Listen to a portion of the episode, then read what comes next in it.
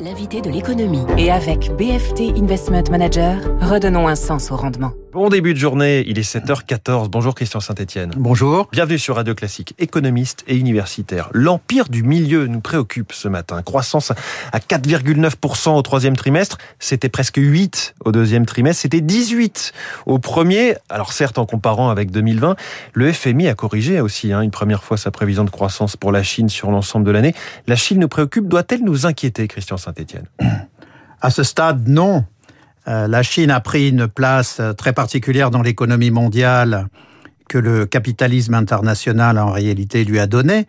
Euh, ça n'a jamais été discuté. Euh, on célèbre à juste titre l'extraordinaire progression de la Chine depuis 40 ans, mais on oublie que cette progression s'est faite sur la base des technologies euh, développées par l'Occident pendant deux siècles et qui ont été transférées gratuitement à la Chine par des entreprises multinationales qui allaient y chercher du travail bon marché. Bon, elle l'a fait très intelligemment. Maintenant, elle est en pointe dans la recherche et développement. Euh, on l'évoquera ensuite. Euh, tout ceci se place dans le conflit entre la Chine et les États-Unis pour la domination mondiale. Donc, il y a, il y a un ralentissement. Alors, il y a deux niveaux d'interprétation de ce ralentissement. D'abord, il y a un niveau structurel.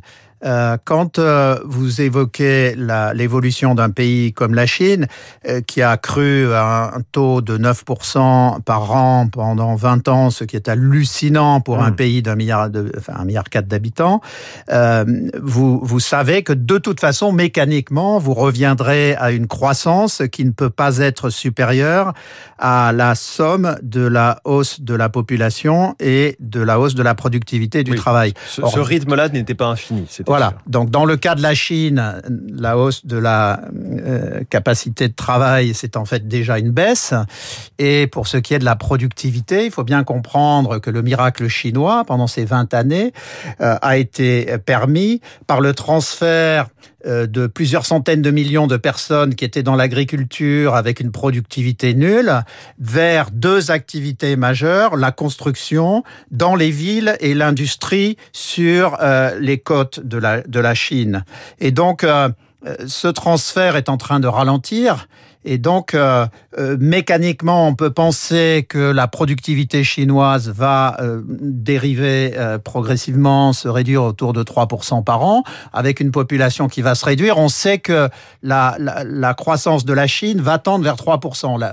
Moi-même, je l'avais écrit il y a 10 ans dans une analyse de la Chine. La question, c'est à quel moment ça se fait. Hmm. Donc, la complexité de votre question, c'est est-ce qu'on a, est-ce que c'est un ralentissement dû à la crise internationale et au fait que le variant Delta est très actif en Asie. Et puis surtension sur l'électricité. Exactement. Et euh, ou euh, est-ce que simultanément on est au début de ce ralentissement structurel inévitable? Il est vraisemblable qu'il y a les deux éléments qui jouent, mais néanmoins, si, si on conclut sur ce segment euh, de votre question, euh, on peut quand même penser que la tendance de la croissance chinoise sur les cinq années qui viennent est autour de 4% par an. C'est pas les 9% d'avant, mais c'est deux fois plus.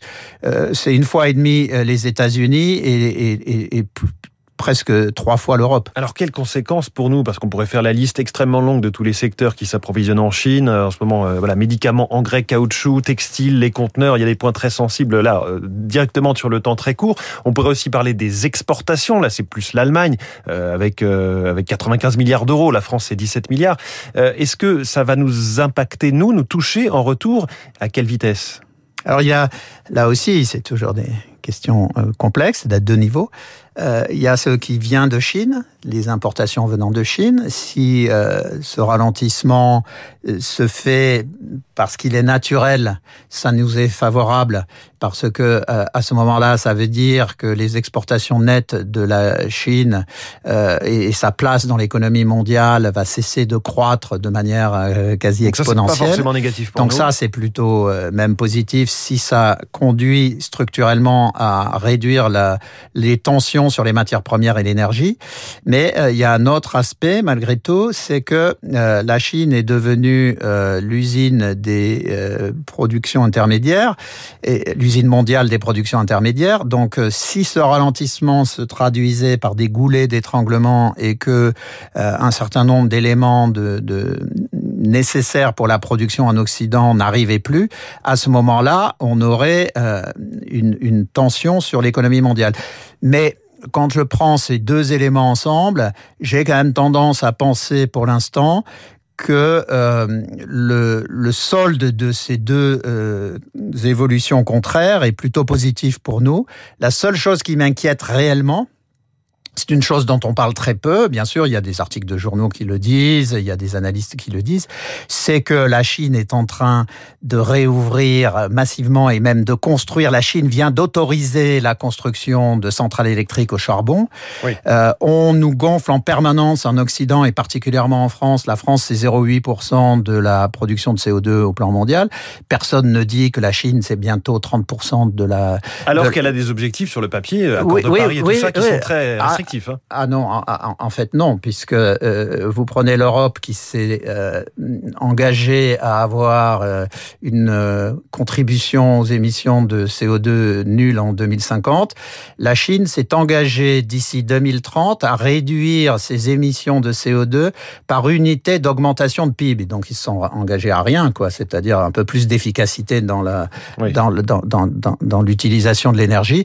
Donc on peut anticiper que à, l'horizon 2025, la Chine et l'Inde euh, ensemble représenteront 50% de, de, la production de CO2 mondiale. L'Europe sera à 7. Et de même que Mitterrand avait dit, vous vous souvenez, en 82, lorsqu'il y avait eu le, problème des missiles en Europe, avec d'énormes manifestations en France et en Allemagne, euh, Mitterrand avait dit à juste titre, les missiles sont à l'est et euh, les manifestations à l'ouest. on pourrait dire aujourd'hui que la pollution est en, Asie, et euh, les manifestations euh, violentes contre euh, le problème de la transition énergétique et de mmh. la protection de, de, de l'environnement mondial, les manifestations sont à l'ouest. Donc à un moment donné, il va falloir que le, les gouvernements d'Occident se réveillent pour expliquer ce que je dis ce matin. Il faut arrêter de, de, bloquer les transformations de l'économie européenne au nom d'objectifs qui sont à côté de la plaque, puisque la pollution aujourd'hui, elle est en Chine et en Inde. Vous parlez de l'Occident, on pourrait dire que cet affrontement, c'est aussi euh, avec les États-Unis. Tout cela se, se, doit se, se, regarder dans ce contexte. Chine-États-Unis, la lutte pour l'influence la, et la domination mondiale. Alors, on s'en rend pas compte dans notre continent. Euh, je suppose que les auditeurs ont déjà pris leur douche et qu'ils sont en pleine forme parce que ce que je vais dire est assez dur. Euh, en, Europe, nous sommes dans un continent décadent, hein, c'est-à-dire que nous ne sommes pas capables de bâtir l'avenir, nous sommes euh, au mieux capables de gérer le, et même mal gérer le, le présent. Donc on n'imagine même pas ce qui se passe en Chine et aux États-Unis, c'est-à-dire deux géants qui se battent pour la domination mondiale. Euh, aujourd'hui, ici en Europe, on se bat pour réduire la, la, la contribution euh, au gaz à effet de serre, alors que c'est déjà, comme je l'ai dit il y a quelques instants, la, la plus basse.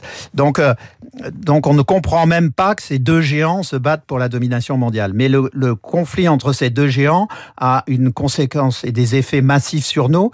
Euh, en 2022, la Chine plus les États-Unis, c'est 42% du PIB mondial, 60% des dépenses militaires mondiales. Et ces deux géants, non seulement sont deux géants géostratégiques, mais ce sont deux géants dans la compétition pour la nouvelle économie autour de l'Internet, euh, de la transformation de l'économie euh, numérique. Et à la fois avec les GAFAM et les BATHX chinois qui sont les équivalents, des GAFAM. On a euh, deux géants qui contrôlent 100% des plateformes mondiales, plus de 80% des licornes mondiales et euh, qui sont extrêmement actifs dans tout ce qui est intelligence artificielle.